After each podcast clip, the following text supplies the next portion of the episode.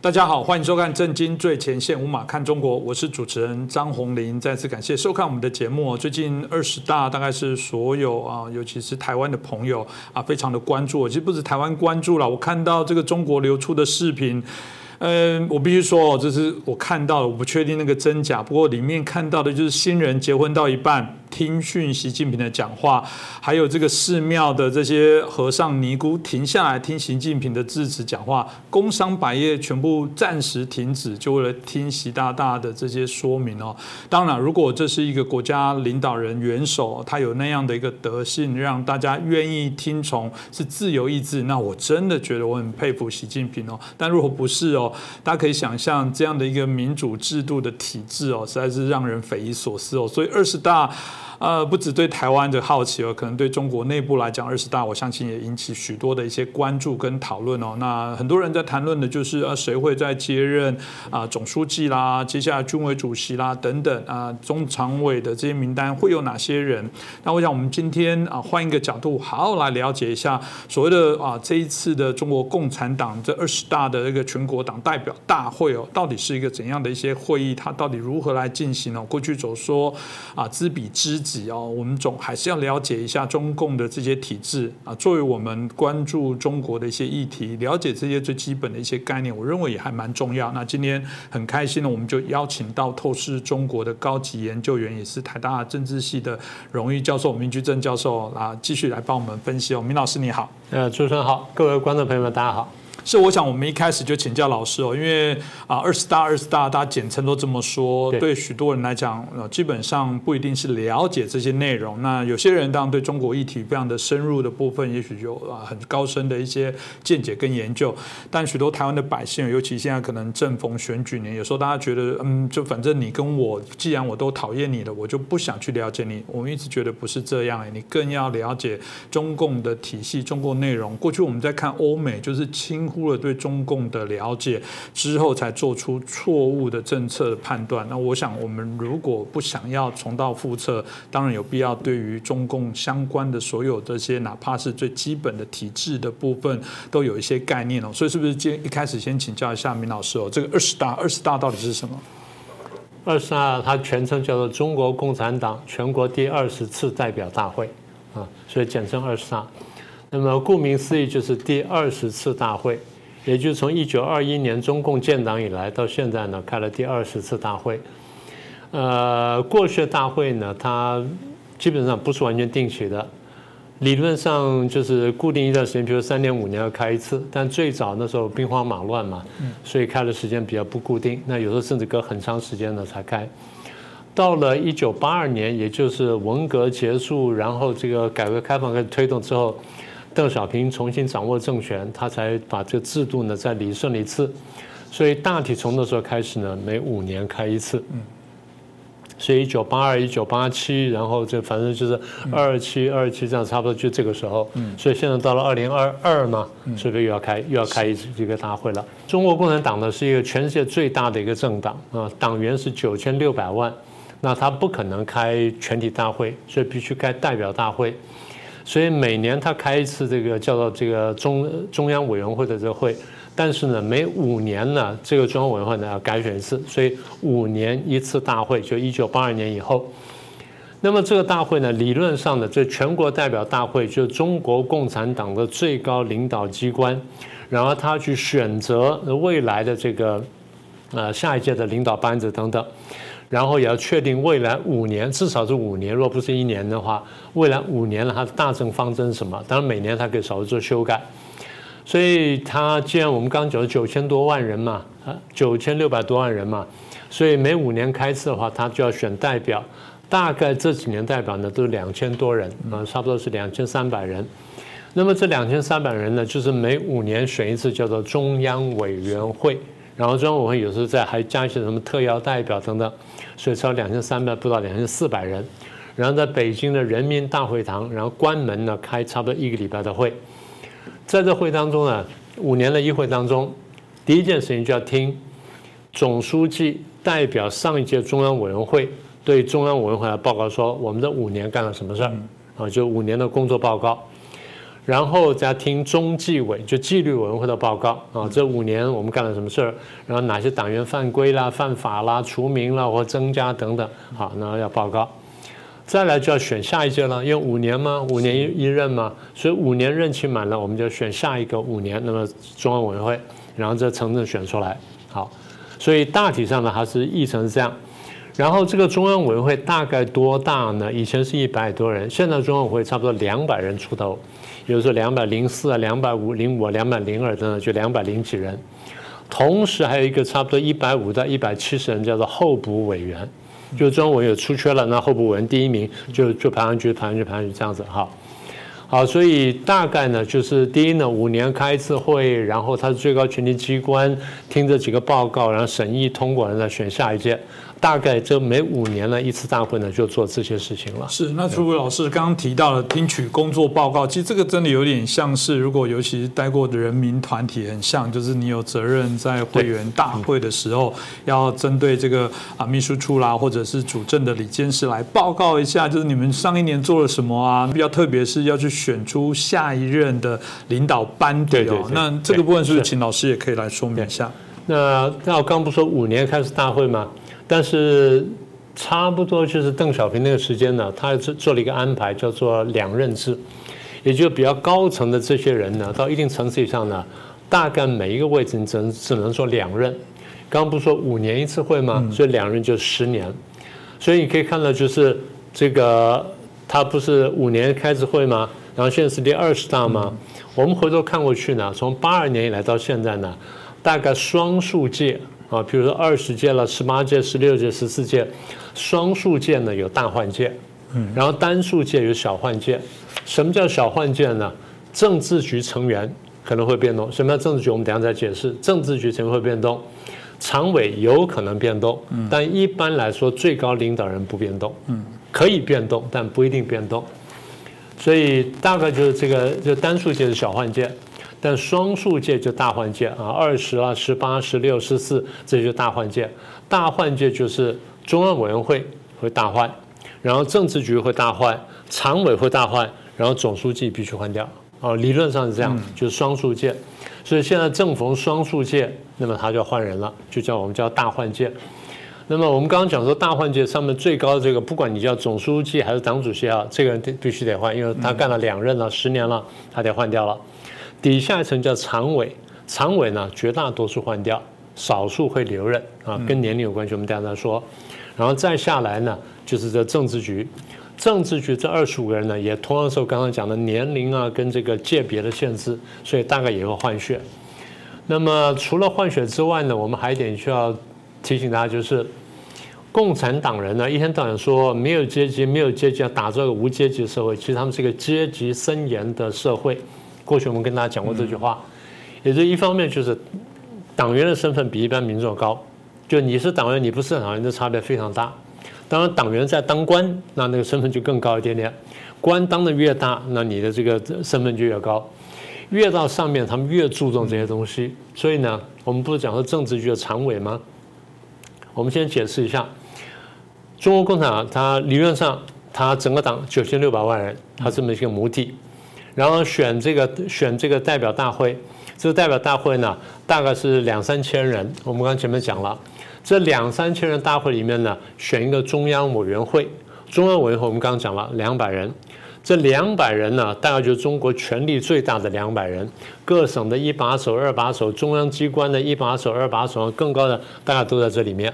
啊，就整个中国就这两百人所统治。这两百人也不能这样统治啊，所以他们在往上层叫政治局，是二十五个人啊，惯例这样，他有有多有少。那么这政治局再往上呢，就选政治局常委，大概一般来说呢是五到九人，少的时候可以是五个人，然后多的时候可以是九个人。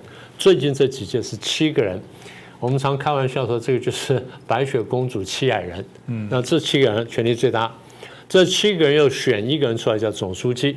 所以这一个总书记带着六个人，这七个人呢，形成了政治局常委，再往下层层层层去统治。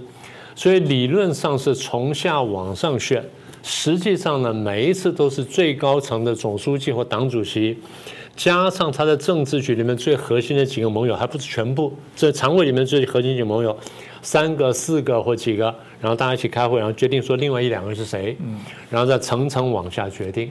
所以看起来有一个选举形式啊，从下往上选，实质上是从上往下安排的。他们把这叫做民主集中制啊，话是很好听，但其实是非常专制啊、非常封建的一套一套制度。好，那现任这个三百七这个三百这这个七个人当中呢，我们刚刚讲说有一个年龄的限制，什么叫年龄限制啊？其实最早是没有这限制的，最早的就是你基本上可以干到就是哎，要么就干到这个天年高中，要么就干到最高领导人不再喜欢你了啊，把你赶出去或者把你这个整肃掉啊，大概是这样子。到了一九八二年以后呢，邓小平说咱们这样不行了，这因为这样就老化了，就出问题了。所以咱们得规定啊，第一刚规定了两任啊，就在最高位上你只能干两任，干十年。第二呢，就是定个年龄出来，但是当时讲归讲呢，也没有真正定，他就摆了一个叫顾问委员会，把文革当中被斗下来的老干部都摆进来，然后慢慢让他们从那边退掉，就对实际政局不发生影响。但是这顾问委员会在那个年代其实对政局还是发生影响了，将来我们有机会再说。那现在重点什么呢？重点是邓小平要下来的时候，当时不是六四天安门屠杀吗？他就选了后面的这个人，他前面拔掉了胡耀邦，拔掉赵紫阳，最后没有办法把上海市委书记江泽民呢拔进来干总书记。当然一度呢，他也想曾经想把江泽民换掉，但最后还是打消这念头了，所以让江泽民留任。但是他说：“那咱们这留任呢，好，那我就帮你找个备胎。”找了备胎是谁呢？叫胡锦涛，这叫隔代指定啊。那隔代指定呢，也被这个习近平废掉了。好，江这边上来干了之后呢，这个位置然后干得很过瘾了，因为这个除了邓小平之外，那就是我最大了。等到邓小平撒手西归的时候，那就是我了嘛，就没有别人了。可是呢，他跟他同才的或同梯同梯的呢，有几个人呢，实力很雄厚啊，比如说乔石啦、李瑞环这人，实力很雄厚。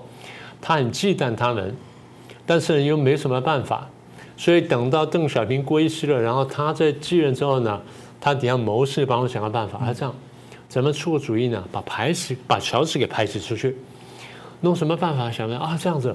就照邓小平当时留下的精神呢，我们定个东西叫做七十岁制，就满七十岁的人呢就不能再留任常委了。大家听，哎，蛮有道理，就通过一通过，这乔治就下去了。所以这样就是兵不血刃的把一个人弄下去了。好，弄下去了。过来了几年之后，又要开另外一场会了。哎，他又有另外挑的人出来，那个叫李瑞环，也非常能干。早在这个。周恩来时代呢，李瑞环已经慢慢崭露头角了，所以一路上慢慢爬上来，到这时候也到了这一层了。能力呃学识学历并不高，但能力非常高强，所以江泽民非常担心说，那万一李瑞环来跟我争怎么办呢？啊，想了半天，哎，又想出一个招数，又是玩年龄招。前面不是七十岁把乔治排出去吗？现在我们把王降低，要降到六十八岁。什么六十八岁呢？七上八下，嗯，也就是到我们开大会那一天。那一天呢，你满六十八岁就不能再干了。只要不满六十八岁，你是六十七岁十二个月零三十天都还可以干啊，那叫七上八下。嗯，好，就就大家默契通过了七上八下。这一来把李瑞环弄下去了。好，那李瑞环说：“那你超过了，呃，我总书记啊，我最大，说我可以例外。”是，那李瑞环摸摸鼻子，没办法，啊，就成了。所以现在基本上就是几个规定。第一呢，两任；第二，七上八下。所以七上八下呢，不是邓小平搞出来的，七上八下是江泽民搞出来了。前面用七十岁斗掉乔石，后面用七上八下斗掉了这个李瑞环。所以这么一来呢，这就变成一些不成文的规矩，所以我们叫做软规矩。好。那么也就是说，其实中央委员开始往上呢，就有这些规矩了。第一两任，第二七上八下。嗯，那你往上的政治局啊、常委啦、总书记，理论上都是如此啦。嗯，那还有另外一个规矩，另外一个规矩就是这个培养接班人，也就是他们看见啊，老人执政的确有危险，那这样子我们得把一些新血换上来。怎么换上来呢？第一呢，先把它弄进中央委员会啊，就从这两千多人哎，弄到这两百人里面来。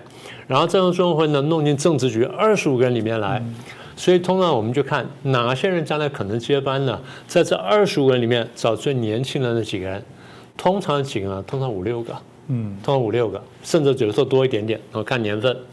好，那么再往上怎么看呢？就是从这个二十五个人的政治局当中，他会不会进到那七个人或九个人的政治局常委里面？如果进去的话，那那个将来就接班了。所以你看到胡锦涛、温家宝这些人呢，基本上都是这样一步步这样上来的。也就是从六四事件之后，邓小平这样设计这上来，他在一层上，最后他在很年轻的时候，就是五十岁上下，甚至有再年轻一点点的时候，就进到政治局常委，那时候他准备接班了。哎，将来他接什么位置，大体都排好了。那么你呢，就准备见见习总书记，你准备见习总理啊，是这样。所以这个这制度坦白说是一个不错制度。所以两任制七上八下，然后再选这个接班人等等，这都是很好制度。但这些制度呢，大体现在都被习近平破坏了。因为习近平要连任一任这样上来，说一层层这样破坏，那大家拿他没办法。因为这些基本上不是硬规矩，嗯，是软规矩。我们过去跟大家解释过，所谓硬规矩就是大家这边讨论呢，我们这几个讨论，讨论着白纸黑字写下来，然后举手通过，然后再写进规则里面去的，是叫硬规矩，就白纸黑字看到的。软规矩就是没有写出来，大家口头商量，基本同意了，咱们就这样干，然后呢就这样这样干下去了，哎，然后不再改变了，这叫软规矩。习近平现在把这软规矩都破掉了。第一呢，刚刚讲说连任。早在习近平是二零一二年上台的，上台之后呢，大家对他抱了很高的期望啊，希望他民主化。他说啊，我们将来会民主啦，会自由啦，会干什么？大家抱了很高的期望。当时我们是很审慎，我们说我们看几个指标，如果你达不到的话呢，我们是就要不断的督促你，我们是有怀疑的啊。那果然一个指标都被破了。我们比较明确知道是二零一四到一五之间，当时习近平在推改革吗？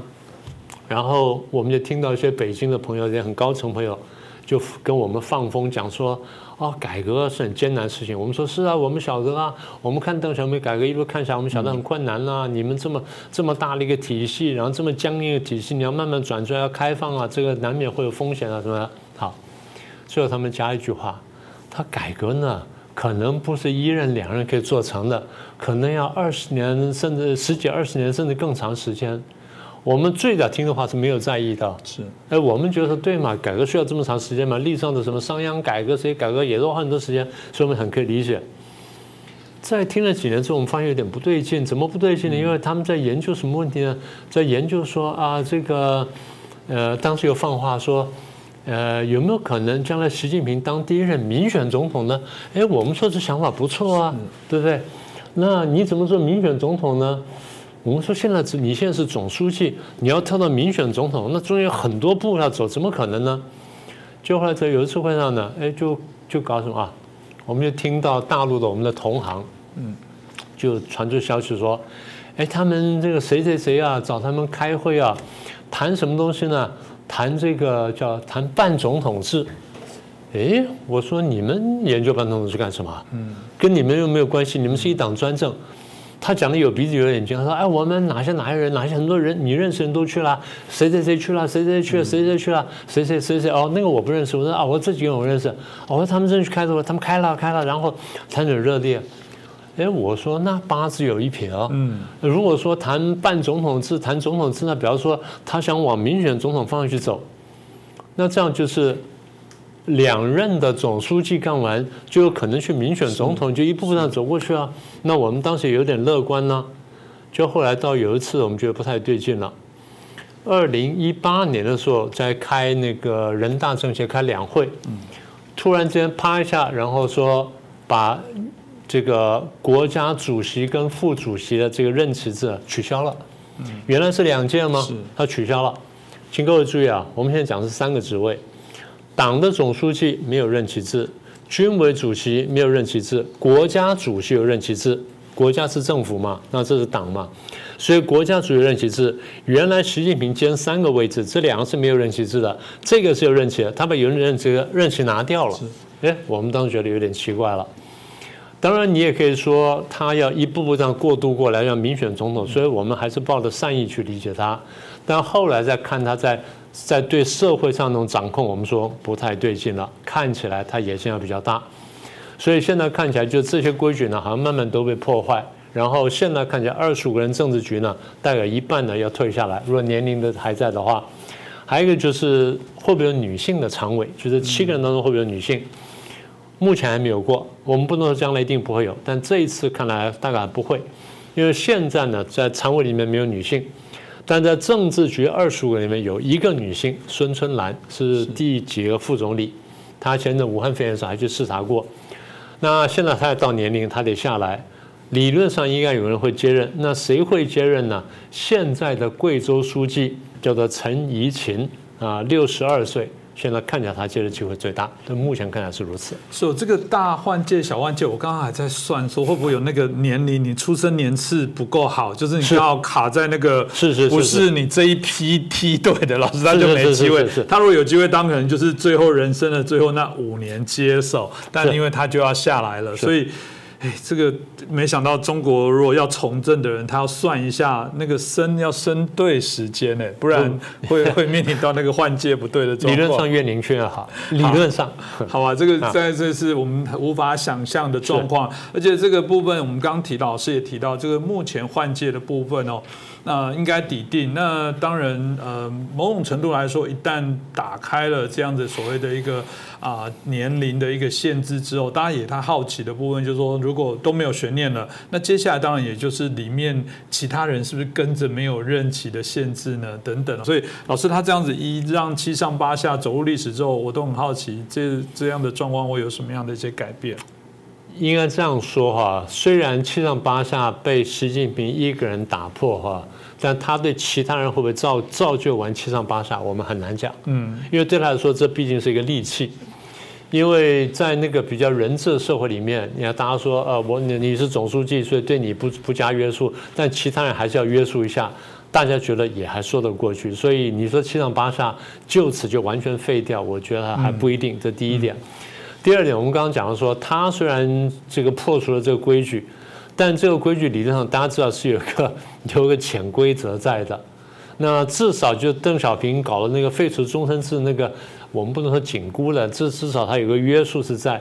所以现在就是我我现在只能这样讲，就是大概哈，大家有一个默契，就是如果你做得好，让你干下去，我们摸摸鼻子也就算了。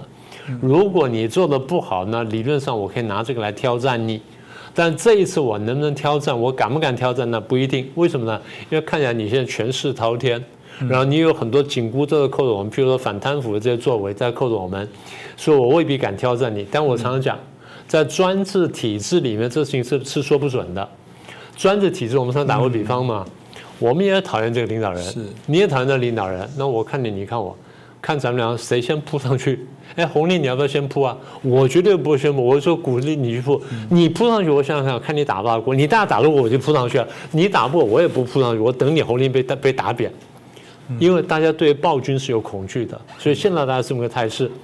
所以你刚刚说是不是打破？我觉得不一定，嗯，很难讲。是，所以这个大概值得我们持续在做关注。当然，呃，里面大家就很好奇李克强，也就刚刚延续刚刚的问题，这里面包含这个国务院总理李克强谈到他满也是满两任哦，总共十年的时间。那基本上二零二三年的三月哦，等于明年的三月，大概就是要卸任。大家就很好奇，六十七岁的李克强接下来会就退出政坛，或者是会把他安插什么样的一些职位呢？呃，至少你要讲李克强学问呢，先把这个常委数一遍哈。现在七个常委里面呢，真正到年纪的，就七上八下到年纪的，第一个是习近平，习近平满六十九，然后今年开会时候满六十九，呃，还不满七十岁，明年他会满七十岁啊，理论上他该下来。第二是人大常委会委员长栗战书，他已经七十二三了，然后再来第三是这个韩正副总理韩正，这三个是到的。那如果要下，这三个都要下。嗯，那习近平如果老脸一吗？那全部留下来，这是一个办法。另外一个办法就我刚刚讲的，我是总书记，所以我可以例外，但你们两个给我下来。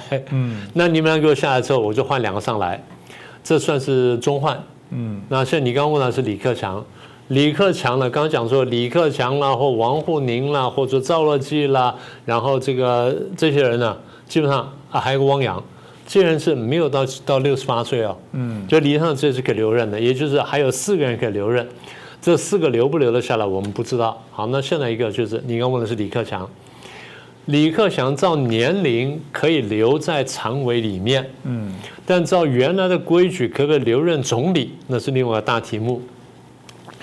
大家看了最后这两三年的习跟李相处情况，大家比较不乐观，也就是大家不认为这两个人处得很好。嗯，那习近平是这么强势的一个领导人，所以大家会认为说他希望找个更听话的总理。如果是这样话的话的话，那李克强就很难留任，因为理论上他不到他不到六十八岁。所以我们先看一下他的三个去处。第一个去处是国家副主席接任了王岐山的位置，第二届全国人大常委会委员长接现在栗战书的位置，第三届政协主席就接汪洋的位置。那接这个国家副主席接王岐山没问题，王岐山七十好几了，所以接他那年龄上什么都不是问题。人大常委会栗战书那理论上年龄上不是问题，但现在有一点。因为现在人全国人大呢，现在角色越来越重，然后权力也比较大，能见度比较高，跟外国的国会交流都他出面。所以如果说习近平真的那么不喜欢李克强的话，他愿不愿意把这位置给李克强，现在还在未定之天。所以大概底线一个是国家副主席，一个是政协政协的主席。如果他不出局的话，那所以这个大概是第一个考虑。第二个考虑就是。那不管怎么样，你总理得开缺出来，那谁来做总理？英国的前首相布莱尔呢，退休之后就组了一个基金会，组了一个智库，然后也就研究中国政局，研究其他题目。嗯，他们都提出了一个很好观察，他说，根据他们的判断跟他们对中国政治理解呢，那大概总理呢应该有三个条件。第一个条件呢就年龄，如果还有七上八下的规矩的话。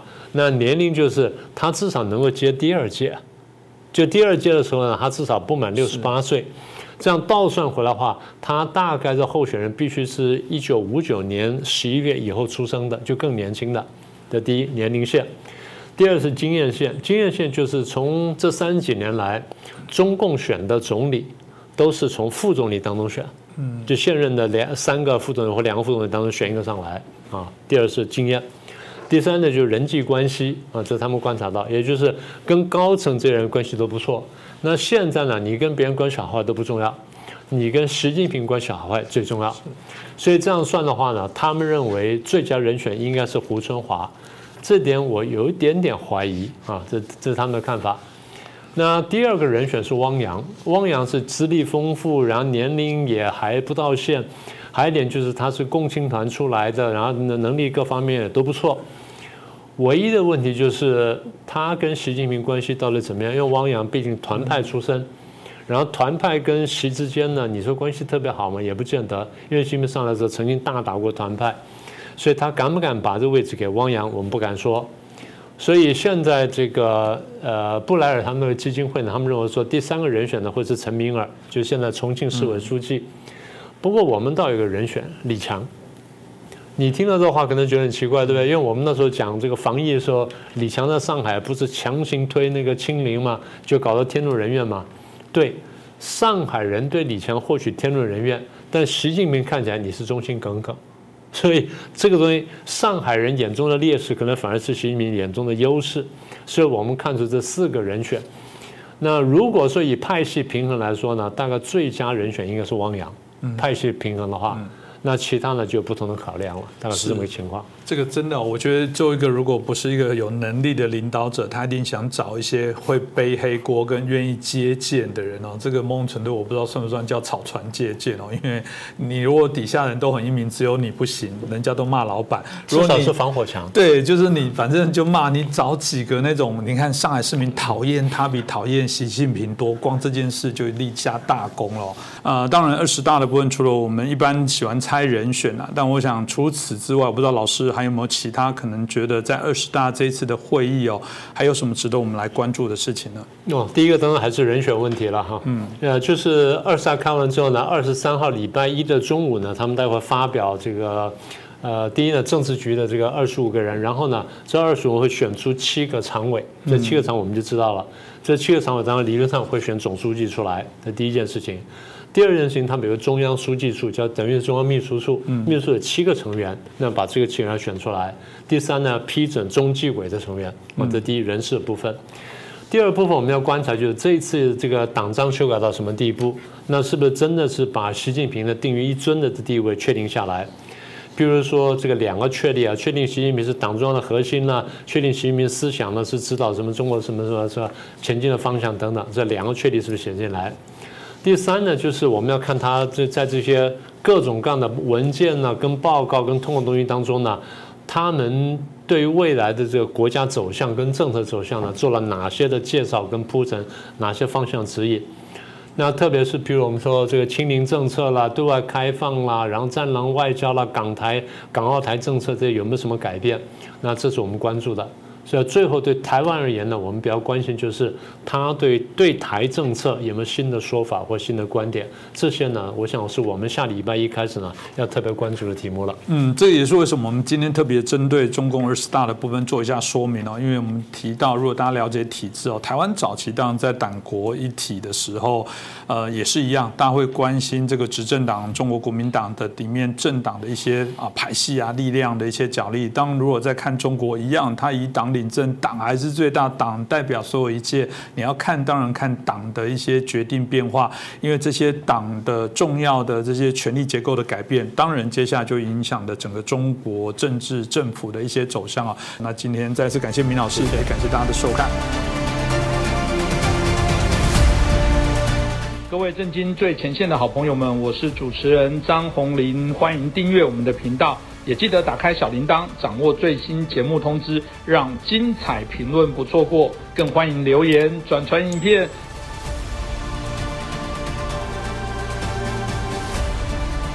大家好，欢迎收看《震惊最前线》，无马看中国，我是主持人张宏林。再次感谢收看我们的节目。最近大家都在聚焦十月十六号。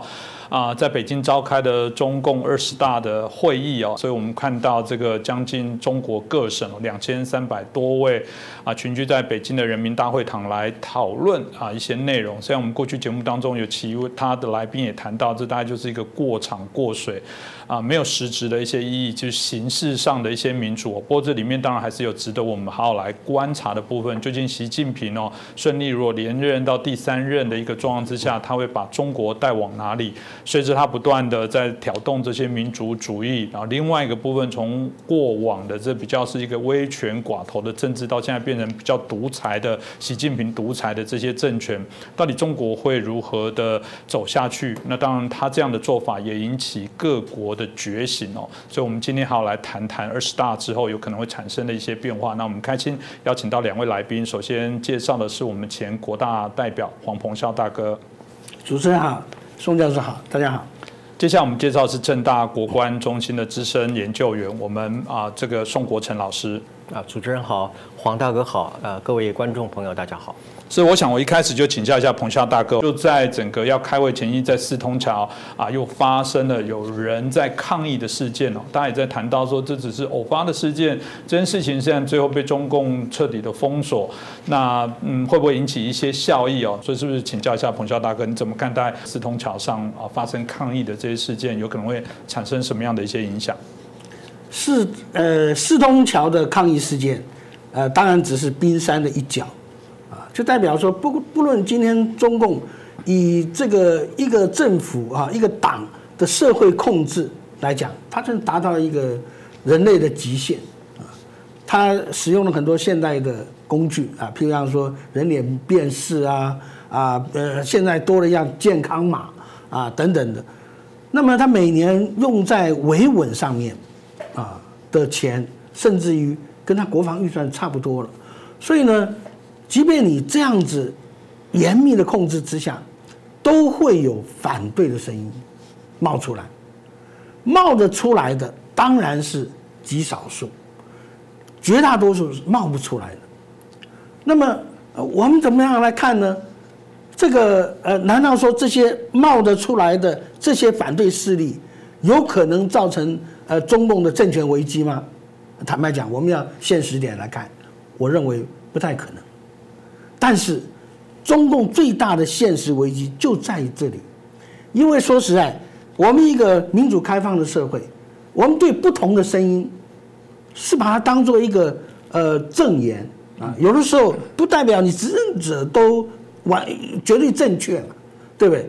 所以，当你这个执政者有所偏差、有所不正确的时候，这个公民社会会发出不同的声音来。那有这些不同的声音，可以让你的这个犯错的机会，还有就是说继续犯错的可能会减低。但是今天在中国，听不到什么反对声音啊。就算有个四通桥，有十个四四通四通桥，但都被他压下去，压下去的结果就是一言堂。什么叫一言堂？最后十四亿人只听一个人，习近平。那如果说习近平是真的天纵英明的话，啊，坦白讲，就算你天纵英明，啊，也会有失误的时候啊。有哪个人是不犯错的，啊？所以这个，当你又不是天纵英明啊，因为很多人讲完了，习近平因为文革的关系，他实际受的正规教育的时间是不完整的啊。虽然说他表面上有这个呃什么清华的博士啊，是，但是呃没有人会真正的把他当回事嘛，对不对？那么呃，所以以以他的有限的知识、有限的历练之下，要领导一个这么大的国家，你说他一定就正确吗？所以这一次的大会，你看他啊，这个正确啊、伟大啊、什么什么的共产党领导下什么什么，所以共产党就是这样的，他要建立一个就是他是正确的，他永远正确，就像他动态清零一样啊，他要把所有的他的缺点啊、他的瑕疵，他都要把它抹平啊，都要清零啊，然后呢，这个他也要让所有的反对声音通通闭嘴。表面上看起来好像是啊歌舞升平呐、啊，这个一一一一片祥和啊啊等等的啊举国一致啊啊高度赞成啊永远永富啊，但但是实际上里面的问题没有解决，往往他犯了错误，没有人能够纠正他。最最明显的例子嘛，你看，譬如像动态清零政策，动态清零政策对于中共的经济的影响、社会的影响，非常非常的深远。很多人都讲嘛，你是不对嘛，对不对？今天全全世界啊都在呃陆陆续续在开放了啊，要不然就与病毒共存了，唯有中国还在动态清零，但是没有人能够扭转习近平的意志啊，在中共体制之下没有，这对中国是好的吗？当然不好。战狼外交，很多人都觉得说，全世界的外交都是笑脸，对不对？都是广交朋友，哪有像中国的那个战狼外交啊？到处跟人家吵架啊，到处跟人家这个这剑拔弩张的，这不叫做外交哎，对不对？所以啊，但是呢，你你跟习近平讲，习近平认为，哎，我们一定要建立我们在国际上的这个啊强国的地位啊，他认为这就是代表一个强国，所以你可以看出说，他实际上他犯了很多错误，所以这些错误对于中国来讲，那才是真正致命的，而且更致命在哪里？这一次二十大突破了啊、这个总书记的任期限制，换言之，他有第三任，他就有可能第四任，那他就有可能是终身制，只要他不愿放手的话。但是呢，毕竟习近平六十九岁了嘛，啊，那么以以我们台湾的男性的平均寿命来讲，是八十点三岁，啊，现在去年的二零二一二一年，如果以台湾的标准，习近平的还能够有多少年？嗯，对不对？所以这些都是必然的，但是问题就在于说，当你的权力高度集中于一人的时候，一旦你不能够执行你的职务，不论是死亡还是呃身体出了什么状况，那么对你的国家是最大最大的这个国家安全的隐忧。所以中国历朝历代，包括秦始皇在内，都是因为接班人的问题。结果你看啊，中国第一个统一的王朝大秦帝国，哎，秦始皇死后没多久就就完完蛋了，就是因为接班人的问题。所以我们看到很多的朝代，很多的这种专制集权的，都是面临同样的问题。所以现在你不管这个中央政治局常委啊，或者看不出有哪一个有那种可以统摄全局的这种人出现。一方面，习近平也不希望有这么一个人啊，然后造成说他的隐忧，因为呃呃，从来第二号人物都是很危险的啊，因为第一号人物总是在怀疑第二号人物是不是有问题。所以在这种状况之下，就使得中共的终极的危机就在于习近平后习近平时代。是，我想刚刚彭教大哥一提到，这也是中共面临的问题哦。在民主国家里面有在野党，会有社会的这些啊各个不同的这些啊团体，啊也会有所谓的第四权来做监督哦。这种完全神话式的不会犯错的共产党，谁来监督他？但他不会做错吗？当然一定有做错的事情，但他缺少啊这个监督的机制。你要纯粹靠他自律而没有他律的机制来讲，一定就会更严重。我想继续请教。一下国成老师哦，特别台湾的问题的部分，他还是把啊这个设定是啊中国内部的问题。但我想我们都知道，这个问题已经变国际相关的议题了。大家在这一个部分的拉拔上，显然都有不同的一些角度哦。那到底啊接下来习近平会如何啊带领中国来处理台湾的一些问题？台湾到底该如何来对这些相关的事情来啊了解，来做一些回应呢？是不是我们请教一下我们国成老师？好的。呃，在二十大报告当中，里面当然我们跟我们切身关系啊最密切的就是所谓的两岸关系中的台湾问题啊。呃，但是所谓的台湾问题啊，在过去的五年来啊，事实上产生了一个可能大家都不是那么样察觉到的一个重大的质变啊。那么这个所谓的质变，就是说主要包括就是说台湾的国际地位。啊，它在外交上的一种身份呢，有产生的相对一个很快速的提升啊，这是第一个。那么第二个呢，就是说台湾作为一个民主的政体啊，呃，它的政权的属性受到了世界的关注啊。过去总是认为台湾就是一个非官方的啊，呃，在联合国没有国家地位的一个啊虚位的一个政治实体。可是现在我们看到这个质变当中里面很清楚的表现，就是台湾虽然是非官方，但是很多国际社会依然愿意跟你发展准官方的关系啊，这是一个啊第二个质变。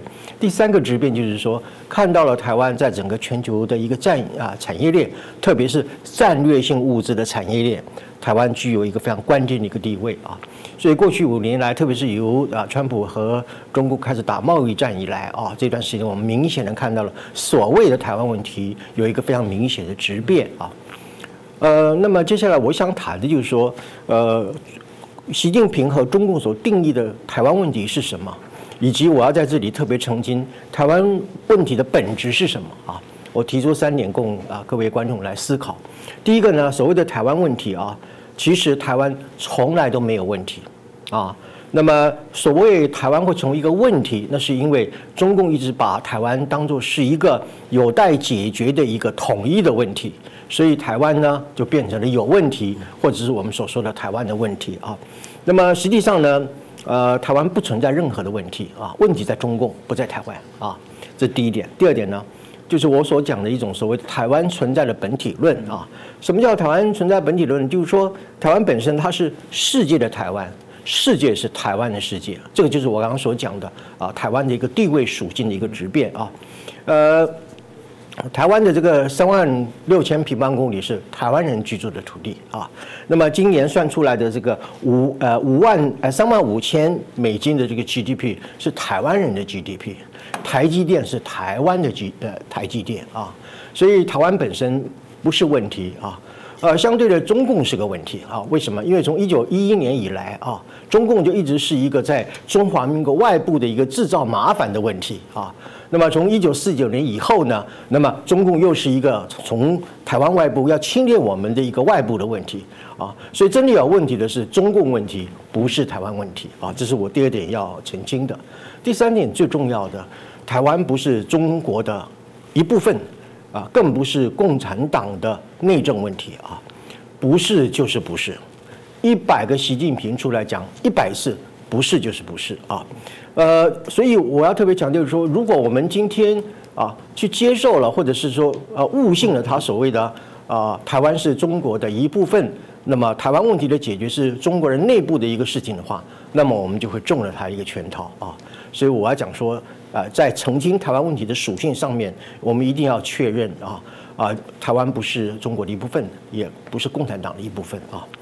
呃，至于说啊，呃，谈到就是所谓的台湾问题的质变的，接下来一个很关键的一个问题，就是说，今天的台湾的问题已经被镶嵌在一个美中对抗的框架下啊，不是一个单纯的一个所谓两岸的过去的国共内战的延续的问题。啊，也不是一个，就是在一个所谓的领土从分裂到回归的问题，没有那么样的简单啊。呃，所以这次的报告我们看得很清楚，特别在台湾问题上面啊。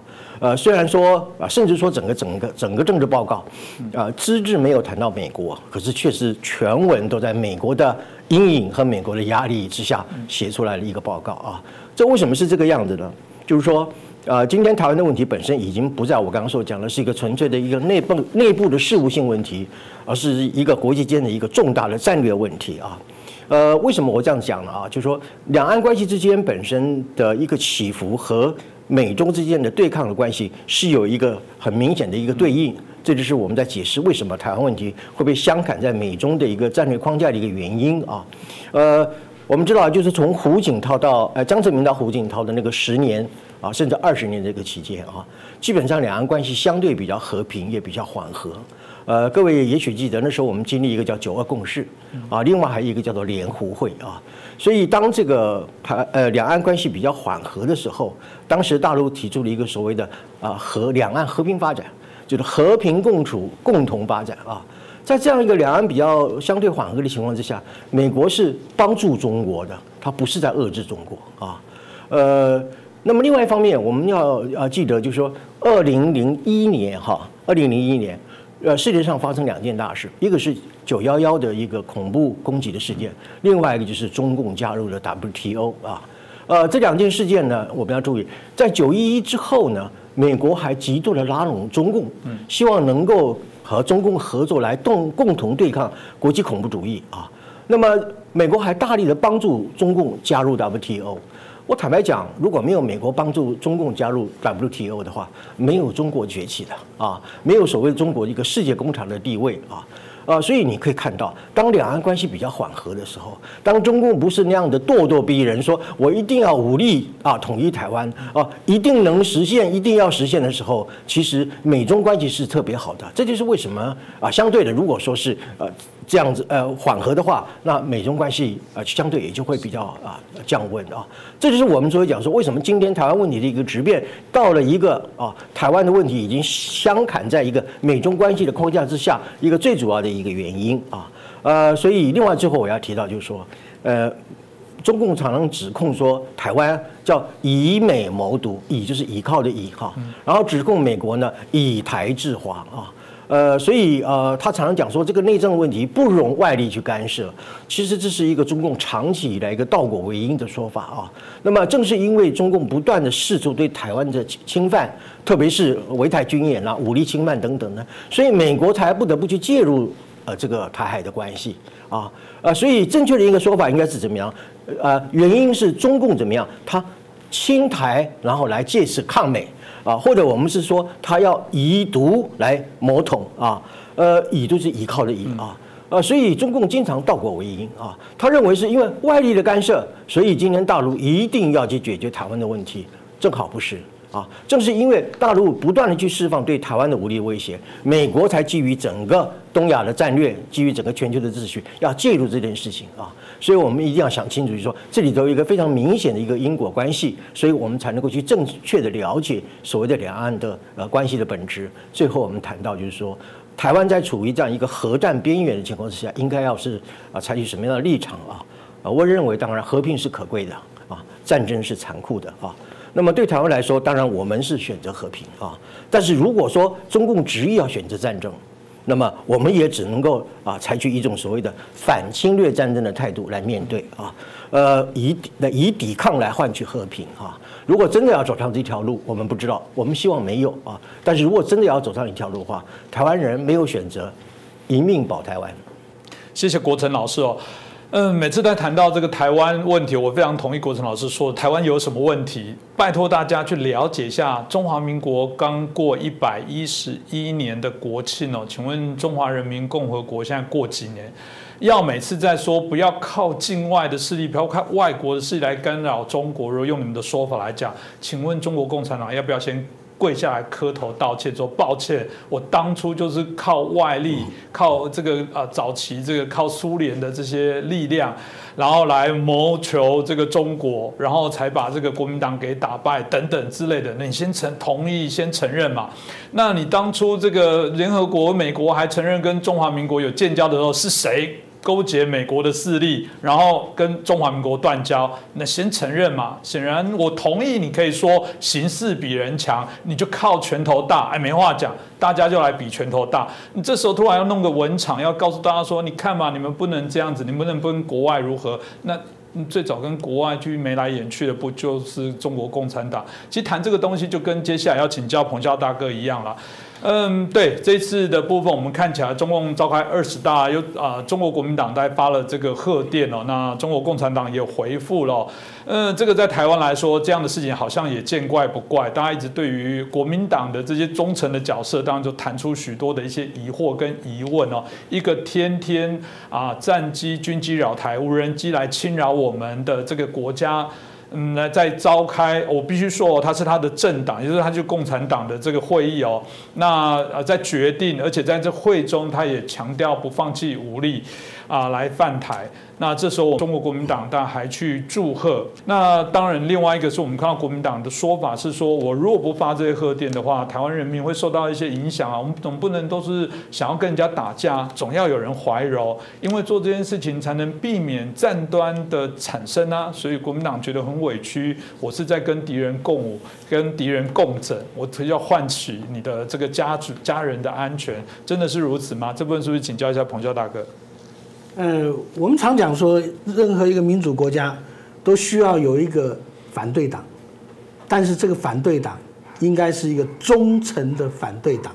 什么叫忠诚的反对党？就是说，你可以在国内的议题政见上面啊，跟执政一方有不同的意见啊，你可以对抗，你可以反对执政党啊，呃，但是你必须对国家是忠诚。今天说实在，这就是国民党现在最大的问题，就是他的有些作为啊，让很多人怀疑他到底是不是一个忠诚的反对党。说实在，呃，今年国民这个国民党，这个不是今天才有国民党，台湾的现状可以说，国民党执政的时间远比民进党要多得多嘛。这七十几年来，民进党的执政，呃，国民党执政的半个世纪啊，啊，有五十年是在国民党执政时候。那是不是国民党执政对两岸和平就能够带来和平呢？没有嘛。过过去国民党执政时期啊，什么八二三炮战啊，什么这这个古宁头战役，不这都是国民党执政时期啊，对不对？啊，什么呃九六海战。啊，不管海战、空战啊，那个才真的是啊，真枪实弹在那打。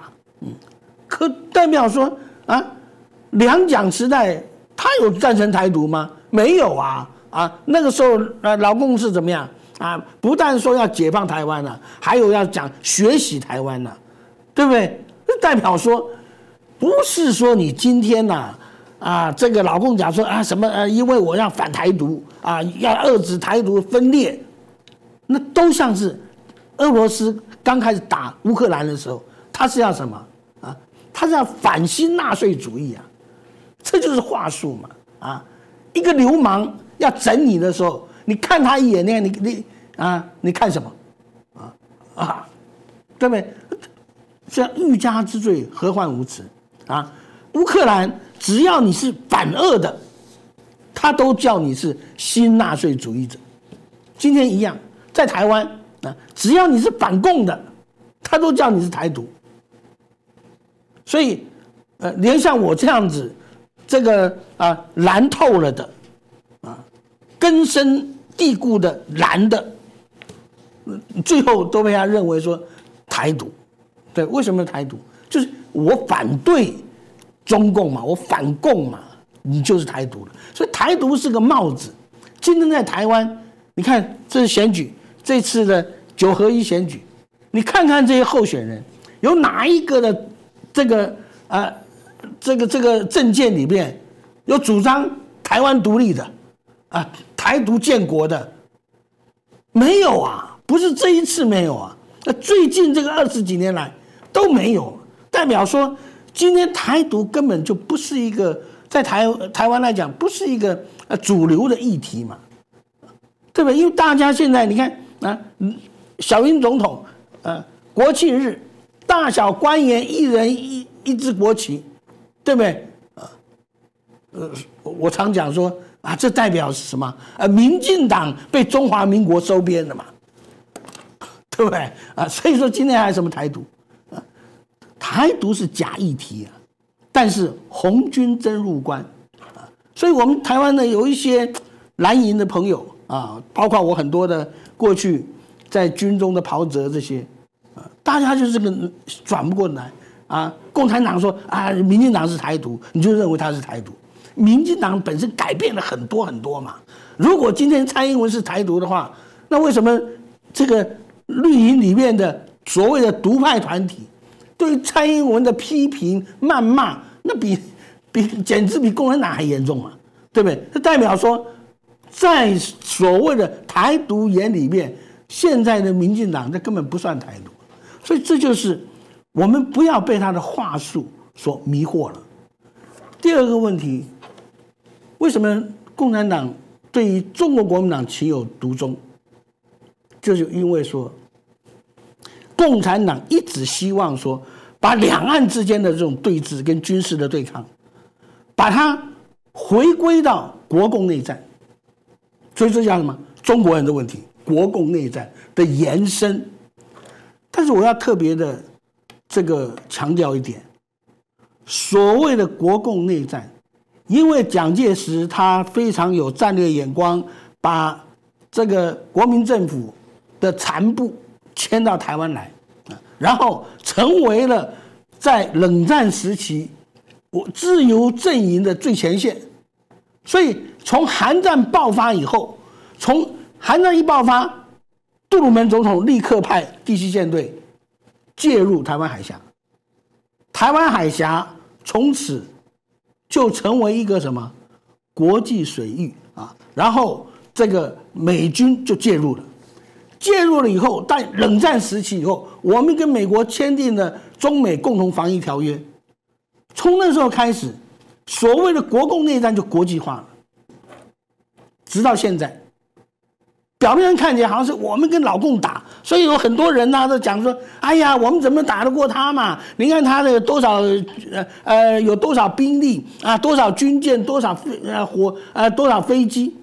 如果你用台湾跟大陆。”来对比的话，当然大陆的体量是台湾的不知道多少倍，你永远你没办法那个。台湾跟大陆之所以能够对峙七十几年，关键因素在哪里？关键因素就在于说，国共内战国际化，国际势力的介入，使得今天的两岸对峙，说不好听点，等于是美中对峙。所以今天我们不要讲说我们还有这么强的力量，今天就算我们不设防好了，美国都会要介入。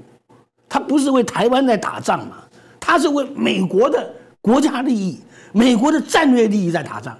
今天美国丢不起台湾呐，啊，九六台九六台海危机的时候，那时候啊，台湾是李登辉总统啊，美国是克林顿总统啊，为什么九六台海危机？人家说啊，因为啊，李登辉非要啊，透过国会力量啊，改变美国行政部门的决定，让他能够获得签证。啊，到他母校去演讲，这样引起的。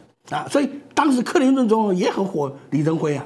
啊，即便这么火大，即便那时候克林顿总统跟中共的关系非常好，但是台海危机一爆发的时候，美国第七舰队立刻介入，他没有等到克林顿总统下令，因为根据他的任务，他就是要维护。台海安全，所以人家讲是克林顿总统派航空母舰介入，no，航空母舰在第七舰队司令的当下的决定之下，他就马上就近派了两条进来，马上就介入了。对，为什么呢？这是他国家利益，他的战略利益啊。今天美国之所以还能够在亚洲啊呃获得日本、获得韩国的，就是因为台湾呢丢了台湾，日本。一定不保嘛？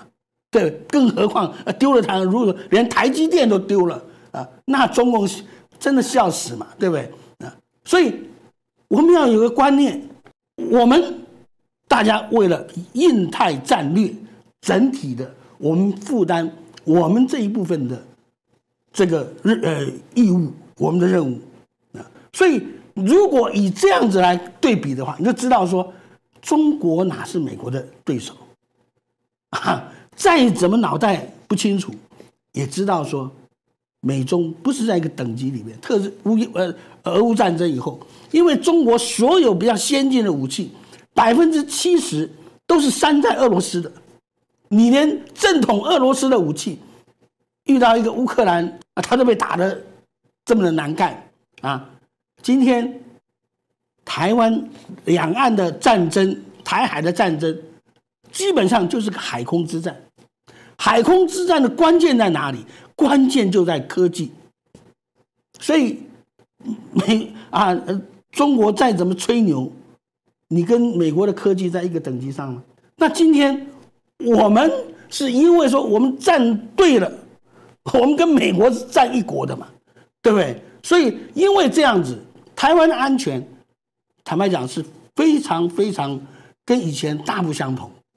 所以我觉得，像现在啊，拜呃拜登总统也更清楚了解到，台湾除了战略地位以外，就是我们在刚才宋宋教授所提的，我们在那个高科技的供应链上面，这种上游的地位，这个上游地位无可取代，至少在十年之内无可取代。那么这种的就使得美国认为说，我不能够，台湾是一个啊。是一个最金贵的啊古瓷，碰都不能碰啊！所以现在美国的态度就是说啊，你只要一碰啊，我就会动手啊。美国态度越来越明显嘛，所以呃，我们的国防部长才会讲说，我们要修正第一级的定义。你只要有，不管你什么航空器，军用、民用啊，你只要侵入我领空，我就开打啊！开打第一级以后就是开战嘛，对不对？他哪来底气啊？这代表美国的态度变了。所以我觉得说，我们从这样的一个角度来看，你就知道说，今天这个海峡两岸的这种状况，对于中国来讲，是对他这个非常不利的。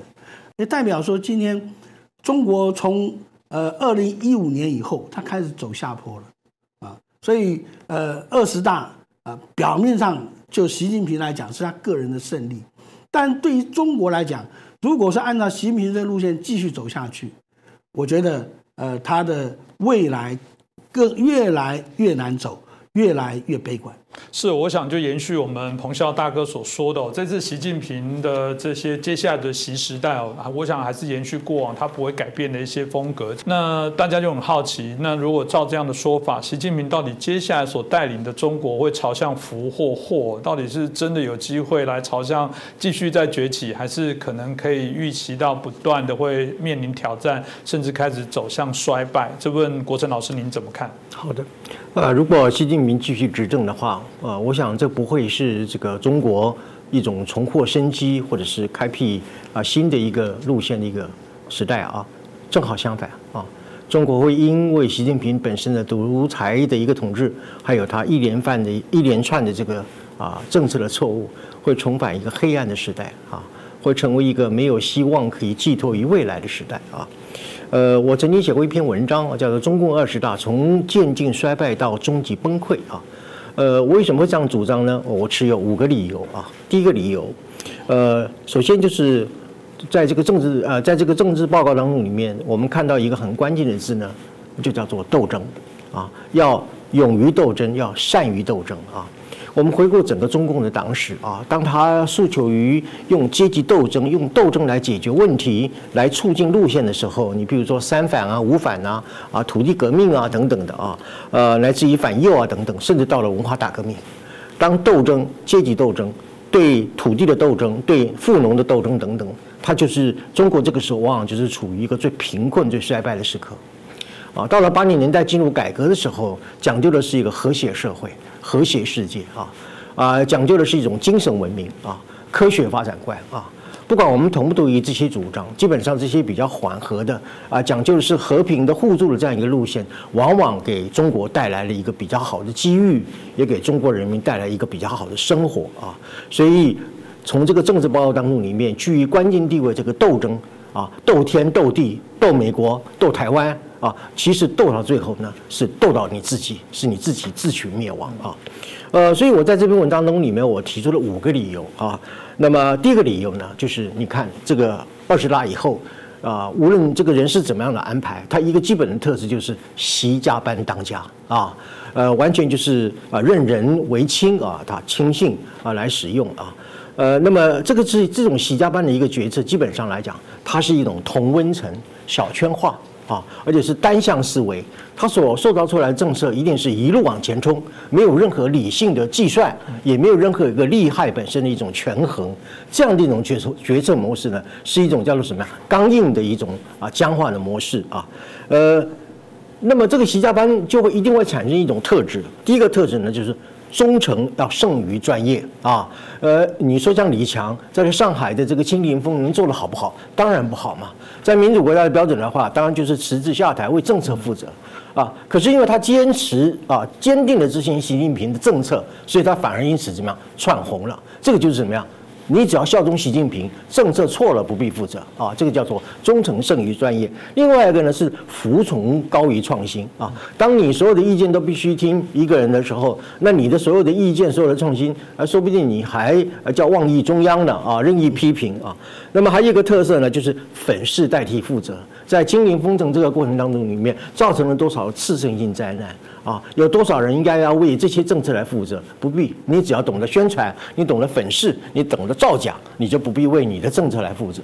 这个就是所谓习家班一个小圈决策的重大的特色。如果这样的一个小圈决策的模式继续下去，在二十大以后，我想中国的整个国家政策啊，它各种方面的一些作为都不会走向理性，会走向非理性。这是第一个。那么第二个呢，就是所谓的维稳这个问题。呃，在政呃在二十大政治报告当中，你们习近平一再强调，刚刚我们黄大哥所讲的安全，安全就是其实就是我们通常所听到这个维稳啊。事实事实上，维稳呢，它不是在维护社会秩序啊，也不是在维护社会安定，它就是保江山嘛啊，保红色江山怎么样啊？不变色，不变质啊，或者是啊等等的，不就不变嘛啊？啊，所以说这其实这个维稳本身过去几几年来。做过头了，做的太过激烈的啊，这样的一个结果呢，会变成怎么样呢？啊，大家呃都只会讲假话，都会造假啊，造数字的假啊，说谎的一个假，这就变成怎么样？整个社会变成是一个怎么样？躺平的社会，没有人说真话的一个社会啊。呃，所以我很呃，我记得有一位呃女性导演叫赵婷，她导了一个《游牧人生》这部片子，哦，她在这个片子里面就讲过，就说我之所以离开中国啊，是因为中国是一个遍地谎言的国度，啊，这个地方是一个没有人会以为用假讲真话而引以为傲的地方啊，这就是说假话连篇啊啊，所以说这个维稳其实到最后呢啊，它其实表现只是一个。呃，一种独裁政治本身的一个社会控制的一个手段而已，跟人民的幸福啊，真正的一个价值没有什么关联啊。那么，呃，另外第三个呢，就是所谓的文化自信、制度自信，好几个自信了啊。呃，这其实是一种啊，我民族主义的一种文化的一个自卑感啊。呃，那么实际上它是一种民族的自恋，而且是高度的仇外、仇视这个西方啊。那么其实。这个自觉于西方的来往，你比如说，小学生不能学英语啊，也不能变外籍老师等等。其实这就是一种新义和团主义嘛，跟当年的扶清灭洋并没有什么两样啊。当你一个国家的小孩子都不能学英文啊，我讲个笑话吧。北京冬奥的时候呢，把在那个北京火车站把那个东西南北那个东啊，英文叫 East，他把它改成东 D O N G 啊，这样的一个结果，不仅外国人看不懂，以后你的小朋友长大之后去了外国。啊，他还不真的会认不清楚 East 的 E A S T 是什么意思啊？这个就是说，硬要把一个外国的语言弄成跟你的中国语言的发音很接近，这个就是一种民主的一种自卑感嘛，啊，这样的一个结果呢，整个民主的智能会低落化，啊，整个民族本身的那种，因为它你你你与全世界脱离了嘛，你没有办法学习西方的先进的知识，你个整个民族的智慧就会下降啊，就会弱智化，民主的弱智化啊。呃，这个就是因为习近平对整个国际形势的是误判，东升西降，东哪有升啊，西哪里降啊？啊，这个就是一种自大啊，由自卑转成自大的一种所谓的义和啊新义和团主义啊，这个是很重要的一个衰败啊，在文化上来讲，最后一个经济问题啊，现在全世界最具权威的一个评鉴机构，几乎呢，你比如像世界银行、亚洲开发银行、高盛证券集团。都把中国这个 GDP 呢，从去年的比如说世界银行百分之八点二降到百分之二点几，急速降落六个百分点啊。呃，今天中国的经济问题呢，是一个我把它称之为叫做多发性的这个经济灾难，从个人的失业一直到外汇啊，而且它已经面临到一个就是说，如果你的清零不改变的话，那么它已经面临到一个叫做我们叫做。这个败血性休克啊，它是一个全身性的瘫痪性的一个，会到某一个时刻的时候骤然啊发生的这个病变的一种情况啊。呃，这里我甚至我可以担保讲啊，假如说今天国际的机构预测啊，在今年以及未来的两年都不能达到至少超越百分之五以上的一个 GDP 的一个成长的话，中国会面临一个没有办法养活自己的人口啊。那么一个只有不到百分之五的一个 GDP，不可能去养。养十四亿的中国人口啊，所以这个这样的一个清零政策如果不改变啊，对于国际上还是搞对抗啊，对台湾啊这个这个咄咄咄逼人要用武统啊，呃乃至于呃跟这个美国要决一死战啊，呃要斗争到底这样的一种政策呢，实际上而且又经济又起不来啊，那么我相信就是说没有一个啊，在中国没有一个国家可以，特别是这样一个体量大的一个国家。用百分之五底下的经济体 GDP 可以去养活十四亿的人口，甚至更严重的话，可能会让中国人民走向一个温饱不足啊，温饱不足，甚至是啊一个饥饿边缘的状态啊。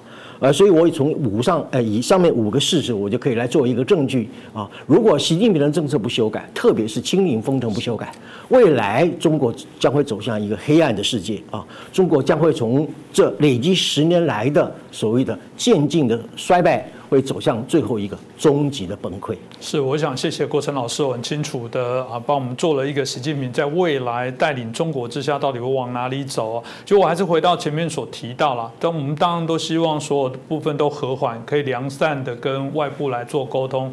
这次大家看到台湾人跟看到中国的部分，会有很大的差异。中国里面，你现在在培养你的所有的人民，看到对外都要仇视，都要斗争，你不觉得整个中国国内的人活得很辛苦吗？看到每每个人都是眼红，讲话都要称大声，这个我我觉得这国家的领导者诉说的、行说的，现在中国人是那个大家看到会害怕，甚至到讨厌，这怎么会是原来期待或者中国过去一些所谓的传统美德，会是应该这样的形式来做呈现吗？所以我想，在这一次呃，接下来中共在习近平领导的部分来讲，有可能如果照宋老师所说的，他更会走险棋，这对我们来讲啊，危害更大，这我们必须要更为小心。